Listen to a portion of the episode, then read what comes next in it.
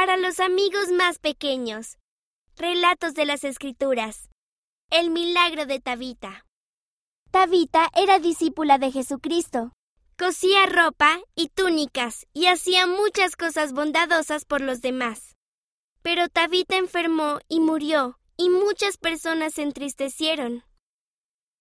El profeta Pedro fue a donde estaba Tabita, la levantó de entre los muertos con el poder que Jesucristo le había dado. Tabita estaba viva de nuevo y también podía coser y servir otra vez. ¡Fue un milagro! Puedes leer este relato en Hechos capítulo 9 versículos 36 a 41.